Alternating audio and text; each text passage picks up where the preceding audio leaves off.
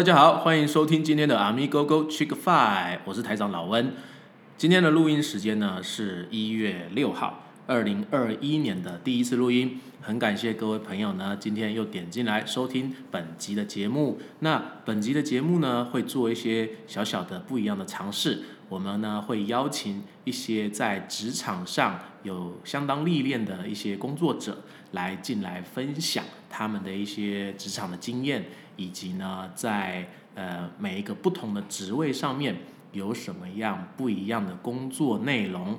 那今天很荣幸邀请到我们呃非常资深在供应链管理上有的很丰富的知识的特别来宾，让我们掌声欢迎 Patrick。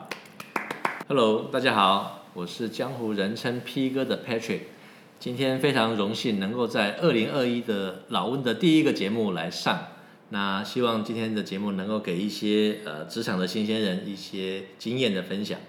哦，非常感谢我们的 Patrick 兄啊，因为 Patrick 平常的工作呢是非常的忙碌，那好不容易呢就是找到了一个空档，可以今天来接受老温的这个采访。那 Patrick 能不能稍微介跟我们的观众介绍一下你你的经历呢？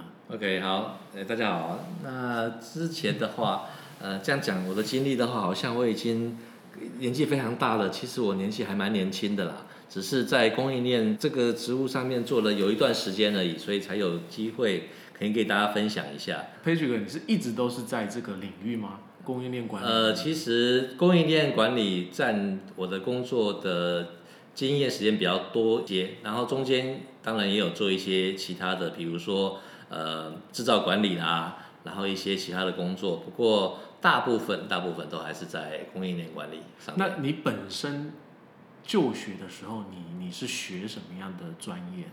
哦，那就比较精彩了。好，那我们观众就喜欢精彩。呃，我的大学就是人称的理工男，哎、就是念工科的，就是念很无聊的科目的，数学啦、物理啦、化学啦这种很无聊的理工男。所以啊你是属于从自然组跨文组，对对对，后来发现说糟糕了，好像那个数学越来越难了，然后物理也越来越难了，然后念不下去，就只好跑去呃转行考 MBA，就是所谓的企业管理。所以你是研究所的阶段才跨入了就是商学对对对对，这个领域，但在大学还有高中的期间都是偏就是自然就是自然理工理工科，对对对。理，工理工男哎，有就是宅吗？理工宅男有宅。理工通常都很宅，对对对，大部分，但是你是比较不宅的那一个。哎，我我也是，我是 one of，哎，也是其中很宅的那一个。好好好好哎好，那反正我们的听众呢，就是大部分也都是理工的宅男偏多，因为我们的节目其实比较偏向一些搞笑啊、动漫啊这样子的类型，刚好我们的观众就是目标的客群，可以来好好的分享一下。好，那呃，接下来呢，我想就是说，Patrick 在这么长的一个时间里面，在专注于供应链管理这一块上面，能不能给我们听众就是说介绍一下，那供应链管理到底是什么？那平常都在从事什么样的工作呢？可以给我们大概介绍一下。我想今天的观众应该就像刚才老温讲的，大部分应该都是一些年轻的，呃，我可以称你们为小朋友啊。那应该是一些社会新鲜人，然后刚踏入这个职场。那所以说你们可能对于呃未来的工作可可能听多很多方向，比如说要做财务的，要做会计的，要做供应链的，要做业务的。好，那那今天刚好呃，因为我在供应链这个部分呃有一有一些的经验，好，所以说我可以在这边帮各位分享一下。不过老温说他今天这个的节目的性质是比较轻松的，好，所以说我也不要讲的太对对对对沉闷，讲的太专业，可能待会大家就直接就转到比较好笑的台通或者是百灵果讲去了。讲的太专业的话，大概我下一句就没人要听了。好那那我大概用很很浅显的方式来讲一下。我想说，因为我我之前做过的行业，呃，大当然大部分都是电子业。那当那另外我也做过了呃金属材料行业，啊，我也做过了回收行业。好，那我想说，不管是什么行业的话，它一定有它所谓的供应链。好，那为什么叫供应链？就是说，我们想象中，你买任何东西，比如买一个手机，或买一个 notebook，就是笔记本电脑，啊，或者是你买一个包包，那它一定有很多上游的原物料，对，然后所来组成的。那我们就把它想象成供应链的话，就是从你上游的呃原料的供应商，它供应你原料，那原料要怎么运过来？那到你的工厂，你把它生产，然后生产完，然后你交给你的客户。那这个每一个每一个的环节，那串起来、连接起来，就像一条链子一样。那我们就把它很浅显的，就把它想象说，它就是一个一个链子。那这个链子就叫做供应链。哦，所以我们供应链管理不是真的去管一条铁链，只是具象化来说，那就是铁路工了。所以可能如果我们的呃听众里面啊，今天就是比较偏理工科的多嘛。那今天就是我们可以了解到所谓供应链到底是为什么它要叫供应链。那刚刚 Patrick 他其实在这个行业应该有超过超过三三十年，应该有。老 温老温，请不要这样子，这样透露出你的年纪了。这样子就就可以叫我叔叔了。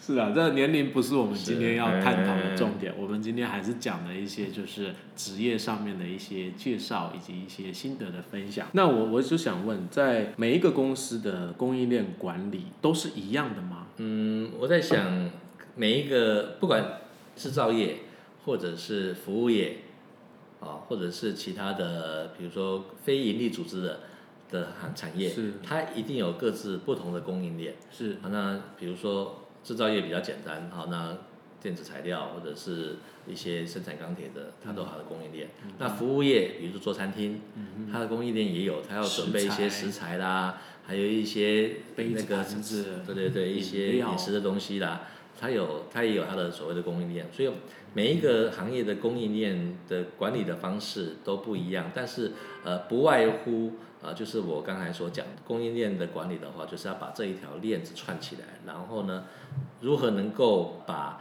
供应的产品能够准时、如质、如量、如实的交给你的客户。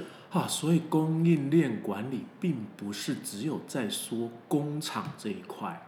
如果像很多年轻人，他喜欢开咖啡厅，他喜欢开美食餐厅，或是他卖衣服。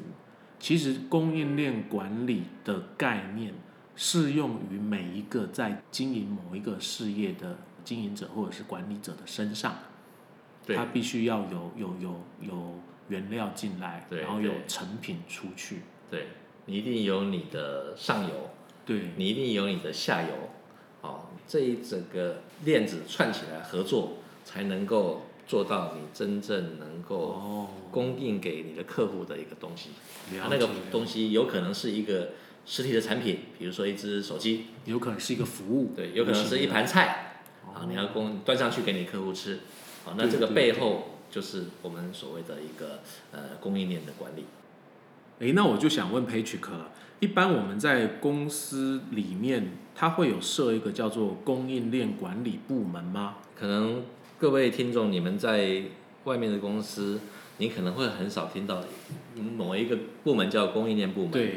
好，那我想说，呃，因为我的经验都大部分都是在制造行业，所以说在制造行业里面的话，那供应链的体系大概有好几个部门所组成。那这个这几个部门也大概就是你们比较常听到的，比如说第一个可能是采购，啊，第二个可能是物管，第三个可能是进出口。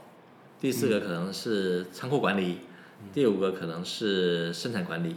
我们讲这个是比较一般 general 在呃制造业里面啊，那这几个部门都我们都可以把它合并归类为它是在供应链管理的一个整个的的的功能里面这样子，对，这么多。哎，所以那基本上这个刚刚讲到这五大部门，就等于是包含了整个供应链。在管理这个供应链，所以它其实供应链管理需要的资源跟人力是不少的。没错，没错。所以说这五个部门，我再补充一下说，这五个部门呢，它要做的事情，我就是刚才讲的，要在整要让整个供应链的环节都能够紧密连接起来。那就包括了它从最前面的供应商的选定要跟谁买，第二个啊要买什么，采购的条件是什么，什么价格，然后要怎么是谁出运费，然后那些保险是怎么出，FOB 呃 CIF 贸易条件对贸易条件这些就是大家比较听到的，那这个就是在采购他要做的事情。是是，那第二个，那物料我要买多少？我什么时候要买？要买哪些东西？那这个一个物料计划，可能就是物管要做的事情。嗯嗯嗯，那第三个，那东西从供应商那边出来，那可能是从国外出来，那要怎么运？报关，对，要报关，要怎么运？啊，进出口，那这些问题就是刚才讲的，呃，进出口的部门，进出口需要负责。传奇这一，个还要一些一些跟呃清关的事情要做。对，那第四个，啊，东西进来了，那在工厂里面，在工厂里面那需要去一做一个仓储管理，哦，那要怎么管？叉车呀，对，把这些然后怎么保货放到保存条件啊，保存条件要怎么保存？先进啊先出啊，对对对，这些就是仓库仓管管理。那第五个，那生产什么时候需要生产，要安排那个生产的排程，那就是生管要做的事情。了解了解那想，说这整个事情的话，我想就是我用几我用几句话简单的话，大概来归纳讲供应链管理要做的事情，就是我们在用对的价格去买对的东西，然后呢，在对的时间，然后进对的数量，大概就是这几个呃简单的话就可以带出说呃供应链这整个的功能所要做的事情。简单的几句话，感觉酝酿了三四十年的功力在里面。老温不小心又把你年龄又透露出来了。哇，那个各位阿米狗们，就是今天听到这期节目，真的是赚到。有这么资深的一个 Patrick 来分享的话，相信哦，大家的可以开开眼界，就是说知道说供应链管理到底是在做哪些的事情。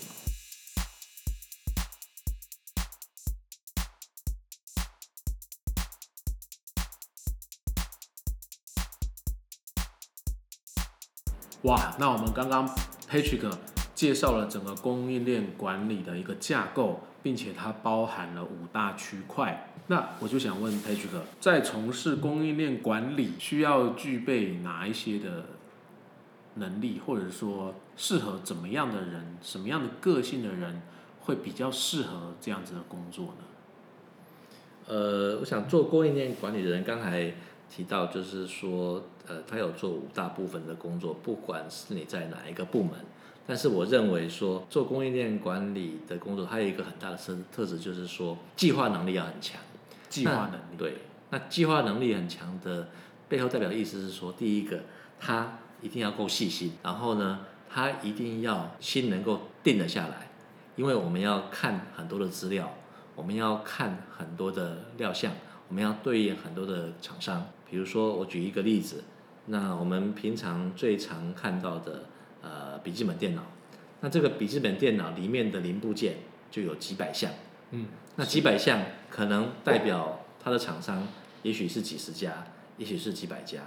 那你要针对于不同的料项，然后不同去 check，然后不同去跟供应商去协调。如果说没有一个心比较定的人，比较细心的人来做这件事情的话，那他可能会做的很痛苦，有可能每天就被老板盯，然后盯了这个，漏了那一个哎，你盯了这一个，然后啊，结果后面还每天就是被盯就对了。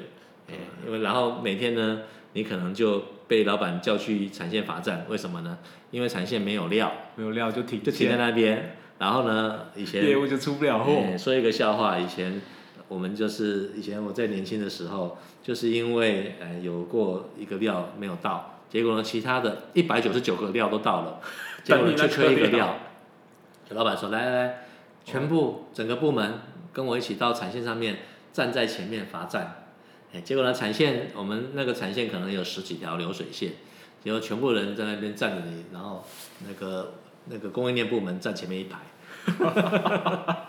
好，那各位朋友，你可以想象中那种那种情景是多么的可怕，对尤其是一个年轻人，哦，是的，非常震撼的那个画面。对对对，所以大家因为没有这颗料，那这颗料是你管的，你没有追到它，造成了这么多的延延误跟损失。对，所以说呃，我我常常总结，因为就像刚才老温讲的，我现在比较资深的，所以我常常给呃年轻的供应链做供应链管理的年轻人一句话，就是要做供应链管理的人，他有一个字很重要，就是勤劳的勤。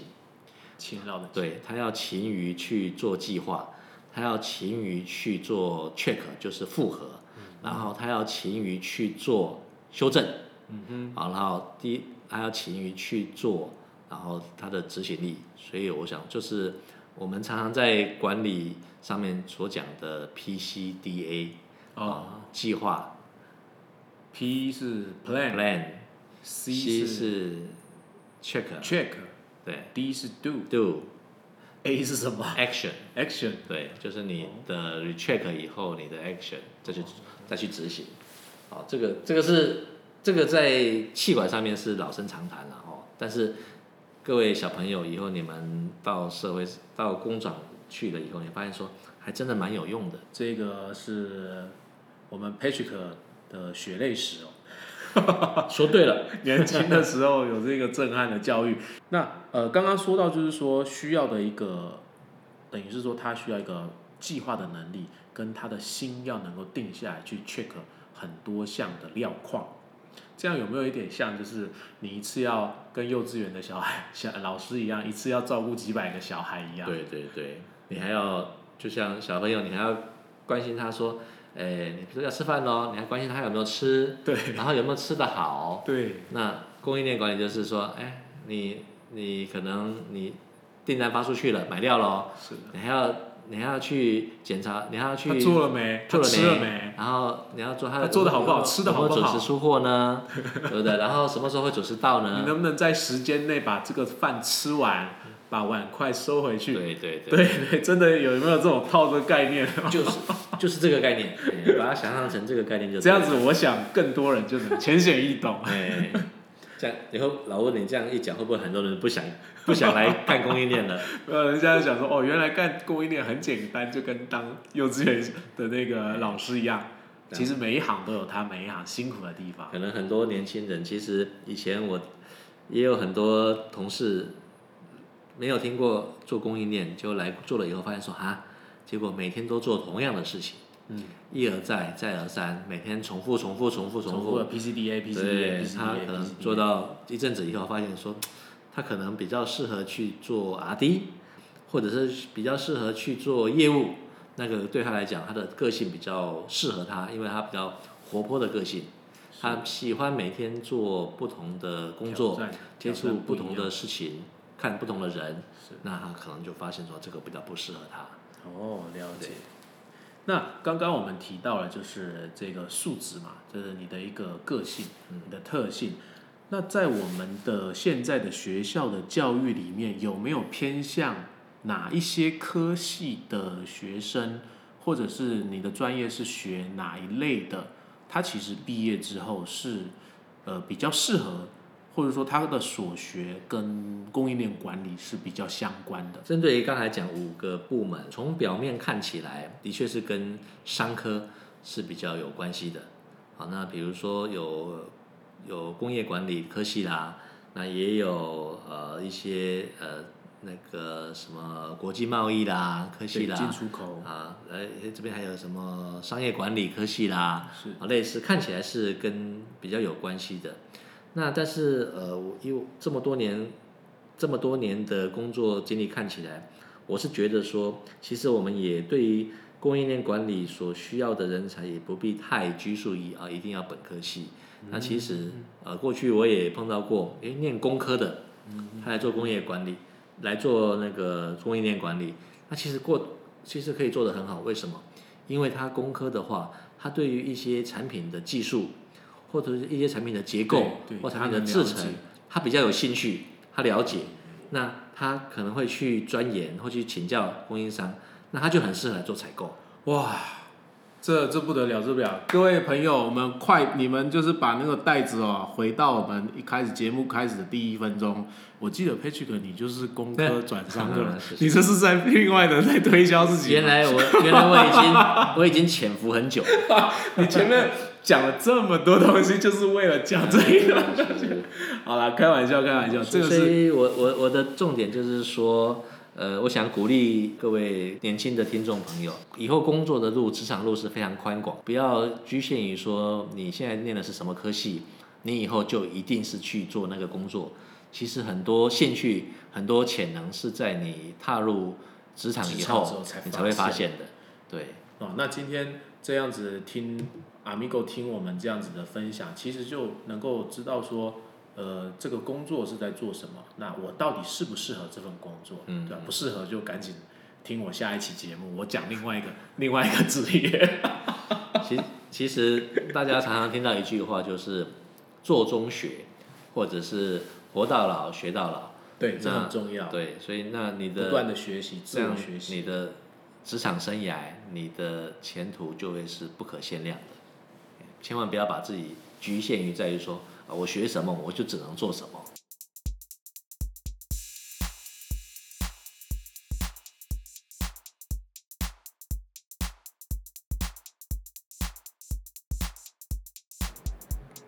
Patrick Patrick，那我就想问你了，从事供应链管理这份工作，它有什么样非常忌讳的事情？就是在工作上有什么有什么大忌是绝对是不能犯的？嗯，OK，好，那这个问题应该比较敏感哦。哎，没关系，哎，这个这个，我想应该也是要针对于呃听众年轻朋友们，要给你们的一些经验谈跟一些忠告，讲两个两个部分好了啊，一个是做采购的，一个是做物料计划的。好，那呃最采购的这个部分的话，我想各位年轻朋友，你们一定会常常听到一个呃外面常常有一个印象，就是做采购的人都油水很多，对，我在我的观念就是做采购就是哇很多回扣，每个人就是长得肥肥的，对每然后嘴吃香喝哎辣。然后嘴角常常有油水流出来。对对。对，那这是真的吗？啊、我想这个我不能讲说呃是没有的，好，我想说那个就在这个行业里面有黑有白。对，产业链上面有各种不同的公司啊，也有比较正规经营的公司，也有靠关系去拿去做生意的公司。但是呢，我想说，针对于社会新鲜人的朋友们，嗯对于你们来讲的话，有一个非常重要的就是说，那采购的常常会有会有很多权利，但是这个权利呢，并不是呃你自己得来的，并不是你自己的能力，是是公司是公司那个平台赋予你这个。对你有这个平台，你才会有这个机会去拥有某一个部分的权利。这个权利呢，是让你应用在公司上面，不是呃应用在你私人上面。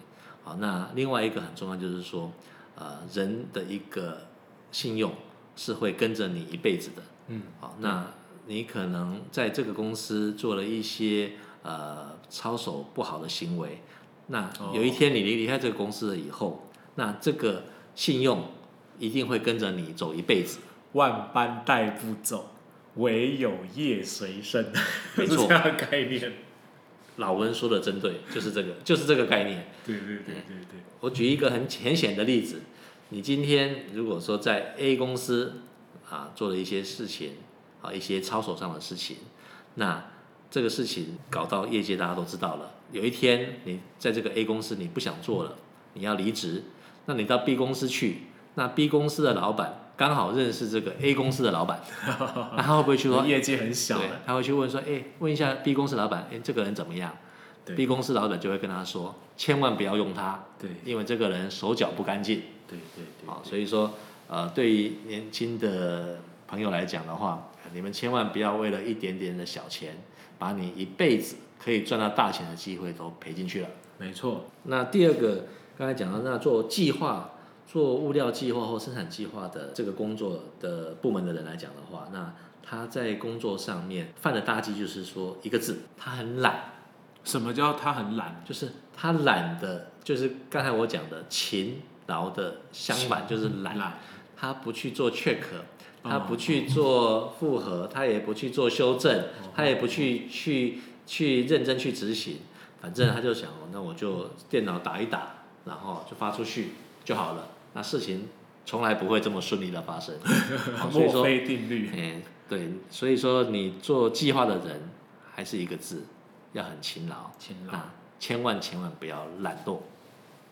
哦，非常谢谢 Patrick 呢，给我们年轻的朋友以及求职的一些新鲜人呢这么好的一个建议哦。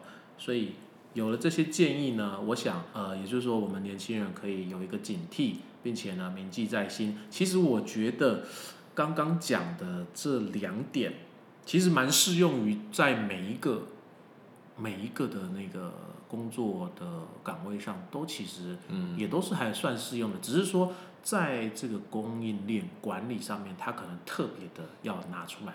没错没错，老文说的很对哦。这个在每一个功能的的部门上面的话，其实这个都是每一个工作所必备的一个基本的条件。对对哎就是呃，我可以讲这个就是态度的问题。哎，那 Patrick 兄，我想要问一下，你从事这个供应链管理这么长的时间，有没有对你的生活造成一些影响？比如说出现一些哪些职业病？我我想每一个工作它一定有它让他最难忘或最难过的事情。对于供应链管理来讲的话，最怕的一件事情是什么？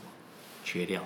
嗯，对，就是你东西买不进来，对，然后你常常被老板骂。那以前说一个例子，以前常常会，呃，到缺料的时候的话，常常做晚上睡觉做梦的时候，那个料 那个料都会在那个空中跑来跑去，飞来飞去，抓他是哎，吧？然后然后你就会突然被吓醒。好，那我想说，对于整个供应链相关工作的人来讲，他可能最怕的事情、最担心的事情就是缺料，然后让买不到。工厂升停升那个停工，然后交货交不出去。是，那他这样子的话，所以你就会特别的小心每一个料的料况，跟每一个料它的 schedule，会不会就对你在购买淘宝快递啊，或者是买一些网络购物的时候，你就会每一个时间段一直来追问这个卖家这个货到了哪里，像这样子的这样的状况。有可能像像现在买京东啊、淘宝啊，对不对？上面就会显示快递到什么地方了。对对对对然后，预计几点几分嗯几日到达这个。对对对，没事就去看一下，没事看一下，就是指你的职业病。所以就会特别 care 说，就是哎，我这个货到了哪，货到。像我就是就是，反正我就是他到了会通知我，我也不管他。你就永远不会相信说他会准时到，这个就是 这个就是做做对供应链管理的职职业病。了。我就是相信说，哎，反正他都会到。对，但是如果在从事供应链管理，我说他肯定不会对按照这个 schedule 到，没错。所以我要不断的 challenge 他。那我再来还想问一个问题，就是有没有就是说如何一句话惹怒供应链的从业人员呢？要惹怒供应链的人非常简单。我们常常被工厂部门 challenge 的一句话，就说你们就只会坐在办公室打打电脑、打打电话，这样就好了，然后什么事情都不用管。啊，那这个是其他部门对于供应链管理的人的一个既定的印象，但是他没有想，没有他不会了解到后面就是我刚才所讲的，你常常会去？去做好做做到很多打 check 的事情、复合的事情，然后还要甚至我们常常要冲到供应商那边去对，去那边蹲。我常常我也曾经到供应商那边蹲蹲个整夜啊，应该都常常像 Patrick 做这么久，应该常常有在别的厂商、供应商那一边盯在那里盯到天亮，他出货才能安心回家的对，经验。这个是这个是常有的事，对对，家常便饭。这个是必备的那个必走走过的路。对，所以说年轻朋友千万不要对供应链的人讲这样子的话，出一张嘴巴就可以了。对，被白眼。对，我想就是各个各行各业各个部门有他们辛苦的地方啊，那我们尽量就是做到换位思考。那当问题发生的时候呢，先不要抱怨，我们先来想想大家要怎么解决这个问题，对吧？嗯嗯，没错没错。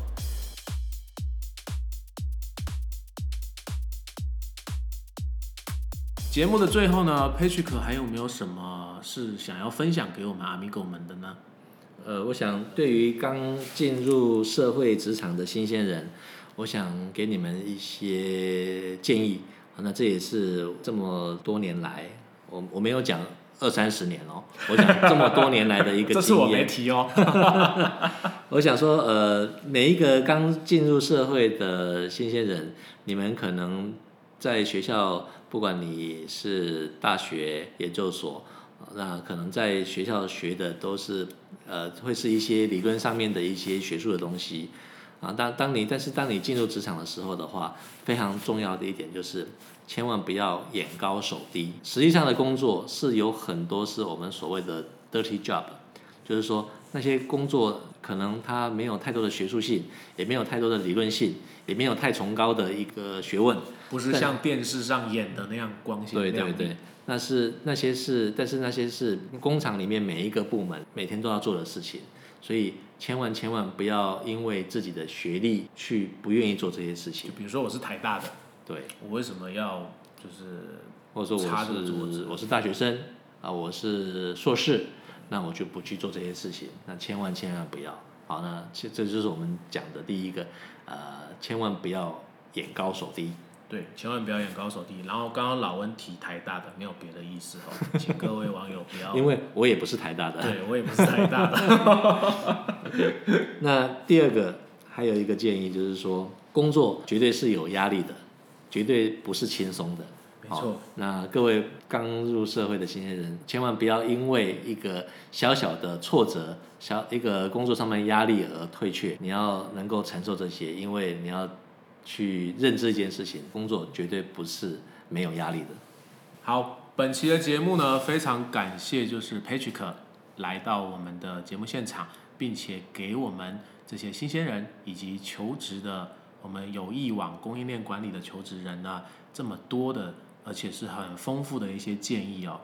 那呃，本期的节目呢，内容就到此为止。阿咪勾勾，Chick Five，我们下次见。各位，拜拜，拜拜，谢谢佩旭哥，谢谢，谢谢老温，有机会要再回来上哦，希望还可以再上三集。如果有那个，就是大家觉得听的不够，就是觉得还想要听更多的话，我们这个点阅要是突破了，突破一百个人，我们再来讲一个资深，就是资给资深的从业人员的一个建议好了，好吧？来，期待我们的朋友呢来踊跃的留言，并且呢按赞。我们下次见，拜拜。